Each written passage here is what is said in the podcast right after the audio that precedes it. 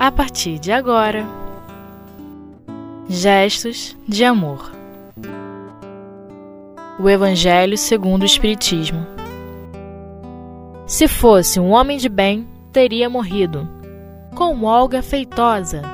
Queridos irmãos, nós vamos nesse momento fazer um estudo do nosso Evangelho segundo o Espiritismo, do capítulo 5, que é o capítulo muito bastante, que tem bastante material para nossa reflexão. Hoje nós vamos estudar o item 22, que é uma mensagem de Fenelon, é, que nos fala sobre se fosse um homem de bem, teria morrido. É, vamos pensar se esse pensamento ocorre é, junto a muita gente, junto a nós, se é um pensamento popular.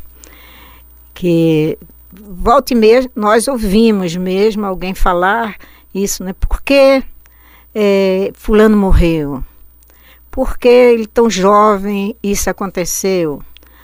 Por que foi com meu marido? Por que não com outro? Por que o velhinho que já estava no final da vida não foi? E foi esse jovem, essa criança. É, nos diz o Evangelho que ao agirmos assim, nós estamos blasfemando contra Deus, nosso Pai. Estamos como que dizendo que Deus não está fazendo as coisas corretas, né? Estamos com um pensamento equivocado. Não vamos falar de nós, mas vamos pensar no que o Evangelho diz assim. Assim, pois, quando dizeis, se fosse um homem de bem, teria morrido, não tenhas dúvida de cometeres uma blasfêmia. É, se referindo a um homem mau que escapa de um perigo, nos fala o Evangelho, frequentemente dizeis, se fosse um homem de bem, teria morrido. Pois bem, Dizendo isso, estás com a verdade, porquanto efetivamente muitas vezes acontece que Deus conceda a um espírito ainda jovem no caminho do progresso uma prova mais longa do que a do bom, que receberá o benefício de uma prova tão curta quanto possível, como recompensa pelo seu mérito. Assim, pois, quando dizeis, se fosse um homem de bem, teria morrido, não tenhas dúvida de que cometeis uma blasfêmia. Uma blasfêmia por quê? Porque a gente não fala com o entendimento que o Evangelho vem nos passar aqui. Se fosse um homem de bem, teria morrido. Ele fa nós falamos como queixa mesmo, como reclamação de Deus, como se nós estivéssemos, é, se fosse a gente, faria de forma diferente, mas a coisa aconteceu de forma errada. Vamos pensar, né, observar que toda pessoa reencarnada um dia vai partir e que essa reencarnação foi feita dentro de um projeto, um projeto no plano espiritual, houve um planejamento, um planejamento em que a pessoa ficará determinado tempo, retornará determinado tempo, é, num, num, esse tempo nós não sabemos, né? não, não temos assim a ideia quando é que nós vamos partir. O que nós observamos é que uns partem mais tarde e outros vão mais cedo. Uns nem chegam, já nascem e já desencarnam. Então, é variada essa questão de A ou B, né, que morreu mais cedo, mais tarde. O, essa, esse entendimento nosso é um entendimento ainda de reclamação, de não entendermos, de não compreendermos essa lei, esse projeto, esse planejamento que foi feito de acordo com a necessidade do espírito, é, dentro desse planejamento, desse tempo que ele precisa, e às vezes esse tempo também é, foi prejudicado pelas nossas pela nossa invigilância, né? fomos invigilantes na, na, no nosso comportamento e abreviamos ou é, até retardamos, depende aí da necessidade do espírito, um pouco mais. Então, nós vamos compreender e deduzir, através do estudo da doutrina espírita, seguindo essa reflexão, que nos dá o meio de entendermos né, o sentido é, do sofrimento, porque o, o estudo fala sobre o bem-aventurado dos aflitos, e esse, esse momento do desencarne, da morte, é um, um, momento muito sofrido para as pessoas que não. tendo, mesmo tendo entendimento, às vezes a gente sente, né? De sofre essa perda, porque é uma ausência, alguém vai ficar ausente, não vamos estar, vamos estar durante um tempo longe dessa pessoa. Às vezes essa pessoa nos beneficia, nos ajuda e nós é, não queremos perder a, é, aquela criatura, então isso traz realmente muito sofrimento. Por isso que Jesus falou que esse tipo de aflição será consolada. É, dificultamos esse sofrimento, aumentamos esse sofrimento, vamos dizer assim, por falta desse entendimento, porque quando nós temos o conhecimento da, do retorno né, do espírito ao mundo espiritual, a, a sua verdadeira vida, sua verdadeira pátria, esse sofrimento diminui, sentimos saudade, sofremos um pouco, mas não caímos no desespero nem em blasfemar contra Deus e reclamar do acontecido. Mas vamos analisar, vamos pensar né, em relação a esse estudo de hoje, o nosso entendimento com relação a por que, que uma pessoa que é boa morre e o mal fica. Então, o Evangelho vem nos esclarecer é que aquele que, part, que ficou que a gente achava que tinha que partir, ele ficou um pouco mais, né? Não desencarnou ainda, mesmo sendo, na nossa visão, uma criatura má, porque a gente também tem esse, uma visão equivocada entre o mal e bem, é, porque ele necessitava de ficar nessa prova, né? É, prolongar a sua estada aqui na Terra, que lhe dá a oportunidade de aprendizado lhe dá a oportunidade de refletir mais. Então, esse tempo prolongado, mesmo sendo uma pessoa é, que não é uma pessoa de bem, ele está é, vivendo essa oportunidade que Deus está lhe dando para aprender, para se educar, para crescer. E quando a pessoa já tem um. Por isso que ele fala: se fosse um homem de bem, teria morrido. Estás falando uma grande verdade, porque se uma pessoa não tem mais o que fazer aqui, não tem necessidade de permanecer, ou se ela cumprir o tempo estabelecido lá pelo seu planejamento, mesmo que ela tenha que reencarnar de novo, mas durante aqui esse, esse tempo aqui para a Terra foi necessário só esse que é, que aquele que foi permitido ficar, né? Então, se ele parte antes, há um motivo que está dentro da lei de Deus, é, é, necessário esse retorno, porque ele não tem essa necessidade de ficar é, num mundo de provas quando ele já venceu aquelas provas a que ele vem cumprir, aquilo que ele vem cumprir. Pode ter até outras provas, outras, outras oportunidades, mas aquela naquela existência, se foi cumprida, se ele não tem que permanecer mais, não tem necessidade de ele ficar num corpo que lhe traz limitações, isso que nos faz, fala o Evangelho, o Livro dos Espíritos, que, nos, que traz limitações, onde as percepções estão, é, assim, mais dificultadas, né, pela, pelo corpo físico, que bloqueia essa, essas faculdades do espírito, essa capacidade dele perceber, onde ele está sujeito às vicissitudes da terra, as lutas, as dores da terra, se ele não tem que passar por isso, por que ele teria que permanecer mais tempo? Não é uma visão é, estreita essa nossa da vida, da vida espiritual, daquilo que Deus nos oferece? Vamos pensar um pouquinho sobre isso. É, o livro dos Espíritos e o Evangelho aqui também nos fala né, que o corpo se torna assim para o espírito como uma prisão. Ele faz essa, essa, essa traz isso para a gente imaginar um homem que está numa cadeia, prisioneiro, e quando ele se liberta, né, quando ele, ele sai daquela cadeia, ele está se libertando, ele está cumpriu a sua pena, ele retorna à, à sua vida normal, ele volta. A vida normal do espírito é a sua vida espiritual. Então, é, se libertar, nos diz o Evangelho, a verdadeira liberdade é encontrada no momento em que são desfeitos de laços corporais e que enquanto estiverdes na terra, estareis em cativeiro. Olha que ensinamento profundo para a gente meditar. Nós temos que pensar que a morte é uma liberdade para, os, para o espírito. Se nós pensarmos assim, como nos traz o livro dos Espíritos, essa reflexão, o Evangelho, vendo, ficar feliz porque o outro saiu da sua prisão, ficar feliz porque o outro não precisa mais sofrer, ficar feliz porque ele estará livre como espírito, para viver como espírito, é um sentimento né, mais esclarecido nosso e não egoísta. Porque pensar diferente, querer que o outro fique ao nosso lado, é, mesmo sofrendo, é, no mundo assim de que traz muitas dores, muito sofrimento, é um sentimento egoísta nosso. Nós vamos agora, queridos irmãos, nos dar um pequeno intervalo e retornaremos logo mais.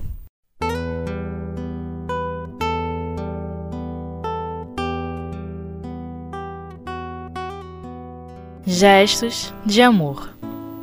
O Evangelho segundo o Espiritismo. Retornando, queridos irmãos, nosso estudo de hoje, nós vamos, é, estávamos falando da questão do nosso apego, que se torna um sentimento egoísta. Né? É um sentimento natural, porque nós somos é, seres humanos já encarnados, estamos vivendo uns, um ao lado do outro, é, e esse sentimento, essa convivência, ela nos torna assim. Mas vamos, estamos no estudo de hoje falando daquele, daqueles, daquelas ideias que a gente joga, né? Até pensando que quem deveria ir não era aquela pessoa. É, porque às vezes a pessoa não é nem da família, mas é uma pessoa que a gente conhece e que a gente sabe que é uma boa pessoa, uma pessoa da, do meio social, em que a gente acostumou a gostar, um, um escritor, alguma pessoa assim artista, alguém que a gente e nós não ficamos assim felizes em saber que essa pessoa está indo, né? Que essa pessoa querida do nosso coração chegou o momento dele partir. Então lançamos esse pensamento querendo mantê-lo apegado, né? Junto a nós. Mas aí vamos refletindo com a doutrina espírita isso que não tem nada às vezes a ver com a gente, com a nossa convivência, mas é um pensamento como é assim que se pensa, é dessa forma, isso é correto, é o nosso pensar desconhecido da morte. A nossa visão desconhecida a respeito da morte, da vida espiritual. Por isso que é importante nós estudarmos Kardec, nós estudarmos o livro dos Espíritos, nós estudarmos os outros livros que nos falam ah, que a morte não existe. Lendo Leon Denis, nós sabemos que a morte não existe. Ele, ele tem um livro Depois da Morte que nos esclarece muita coisa a respeito disso. E nós vamos tendo uma visão diferente a respeito da morte e também reconhecendo o outro como sendo um espírito imortal. Isso que é importante. Se é um, um procedimento natural e se acontece é, com tantas pessoas, é, com, principalmente com a maioria da, da, humanidade passa por, esses, por esse sofrimento, é, quando a gente tem assim um, uma visão de um acontecimento de mortes, né, de pessoas que, que a gente não sente nada por ela, às vezes nem sequer se liga nisso, não, não se preocupa com isso, não pensa nisso. Mas observando com relação ao homem de bem, a pessoa que nós temos o conhecimento, que foi teve um bom procedimento, nós achamos que a pessoa não deveria morrer. Essa é uma visão de que a morte é um castigo. A gente acha que morrer é castigo. Deve, desejamos a morte para quem a gente acha que é mal e o que é bom não morrer fosse por nossa vontade, ficaria até para semente, mas isso é impossível. Acontece, né, da pessoa chegar o momento de partir. E como a gente lidar com essa situação sem cometer esse erro? Vamos observar, eu já falei do planejamento, é, o espírito está é, a caminho de um progresso, progresso espiritual. E ele vai fazer esse progresso através da reencarnação e essa reencarnação tem um tempo que ele precisa. A, ele vai passar por provas. É, nós vamos vendo a Terra como sendo uma escola onde a pessoa é, vem para essa escola, o aluno vai para a escola para amadurecer ideias, para aprender, e quando ele é, consegue né, aprender, passa de ano, ele não tem que ficar na primeira série, ele vai é, passando de uma série a outra. Então, cada reencarnação é uma, é um tempo que a gente passa num banco escolar, numa série. Passando essa série, nós vamos para um outro momento de aprendizado. Vamos reencarnar? Podemos, vamos reencarnar. Mas não, aquele, aquele tempo aqui na, nessa escola já passou. Vamos ter uma outra oportunidade, com outro tipo de aprendizado, com outro momento. Então, não é castigo isso. Isso é um processo natural. Desencarne é um tempo natural em que nós é, passamos aqui. Então, a, esse, esse retorno que nós imaginamos sendo um castigo para o homem bom, é um benefício de Deus, é um benefício que ele recebe. Ele conquistou, ele ganhou aquele tempo, só aquele tempo para ficar aqui. Ele partiu, ele cumpriu a sua etapa. Então ele vai para um outro momento, que é na espiritualidade, em outras reencarnações. Então, estamos completamente errados, né? Quando assim pensamos. Por que, que nós vamos querer que o mal não tivesse esse tempo de terminar? O que é que uma pessoa má, vamos colocar o mal como sendo uma pessoa sem experiência, não maduro, uma pessoa que precisa aprender, o aluno que está no seu início, na sua infância, começando. Por que vamos tirar esse direito desse nosso irmão, né? O, o Deus faria isso, nós não, Deus faria isso de não dar essa oportunidade para ele. Porque é, ele teria que morrer, né? esse pensamento é um pensamento errado nosso, né? Continuar é, e o que foi bom é continuar preso à terra que traz para ele tantas dificuldades, tanto, é, tanto sofrimento, uma terra de um mundo de provas e expiações, se ele já cumpriu.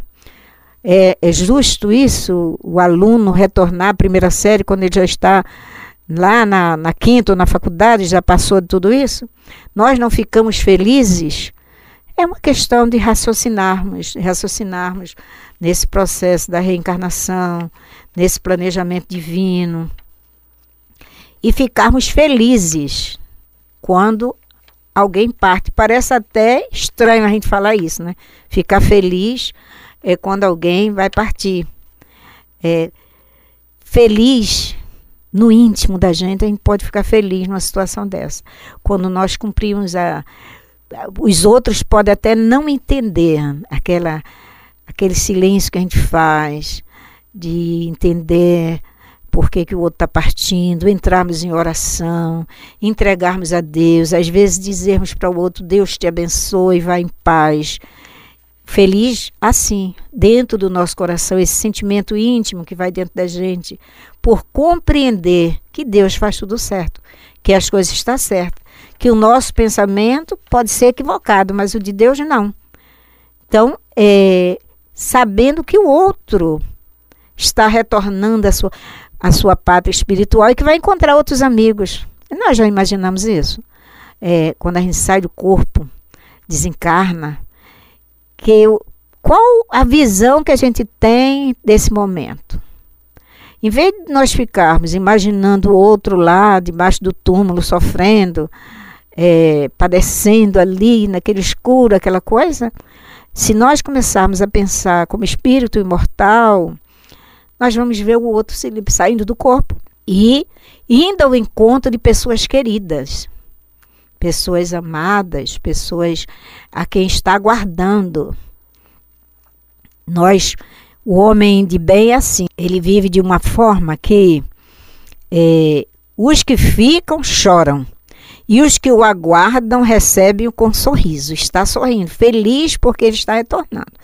Os que estão chorando estão aprendendo com essa situação, né? estão aprendendo com a situação. É, Porque sempre, nos diz Leon Denis, que no momento, diante de um funeral, nós ficamos assim muito pensativos, muito pensativos a respeito da morte. Chega alguém ali perto, olha, reflete, faz uma prece, pensa. É um momento de muita, de muita reflexão. Ele nos fala de muito sentir, um sentimento assim, passa pela gente e a gente como se visse naquele, naquela situação. Então faz com que nós é, comecemos a pensar na vida espiritual. Então vamos pensar, né? Acostumai-vos a não reprovar. Nos, aqui as, os espíritos, o Fenelon nos, nos alerta para nós amadurecermos essa ideia, nós, desse pensamento é, equivocado em torno em, a respeito da morte, tanto da perda de pessoas amadas, como da, da perda né, de uma pessoa de bem que acabou de morrer, é, mudar mesmo esse pensamento. Vamos ver também, não é assim, a gente vai ver que na lei, quantas pessoas de bem ficaram mais tempo. O nosso irmão, doutor Bezerra de Menezes, morreu bastante, né, com bastante idade, né, com os seus 82 anos, se eu não me engano. É, Leon Denis também. Uh, estendeu esse tempo bem proveitoso, a gente sabe, né? Foi bem proveitoso o tempo que ele ficou aqui. Porque também tem isso. Quanto mais a gente trabalha, quanto mais a gente está produzindo, quanto mais. É, porque o espírito, tanto ele produz aqui, ele às vezes tem que prolongar o seu tempo aqui, quanto, como na espiritualidade. Porque não é porque ele desencarnou que ele não vai produzir mais, ele continua como homem de bem do outro lado, ele vai continuar sendo bom, vai continuar o seu trabalho. Se ele foi produtivo aqui, ele será lá. Então vamos fechar aqui com o pensamento de Fenelon que nos diz assim: acostumai-vos a não reprovar o que não podeis compreender. E tendo a certeza de que Deus é justo em todas as coisas. Muitas vezes o que vos parece um mal é um bem e, no entanto, vossas faculdades são tão restritas que o conjunto do grande todo não é percebido pelos vossos sentidos. Vamos ampliar esse nosso sentido, essa nossa faculdade. E ele nos diz mais: esforçai-vos para sair pelo pensamento do vosso limitado mundo, e à medida que vos elevardes, a importância da vida material diminuirá para vós, porque ela vos parecerá como incidente na duração infinita da vossa existência espiritual. A única existência verdadeira é a existência espiritual. A nossa pátria verdadeira é o mundo espiritual. Nós somos espíritos imortais. Nós somos espíritos, filhos de Deus, jamais desamparados por Ele. Que Jesus nos abençoe, queridos irmãos.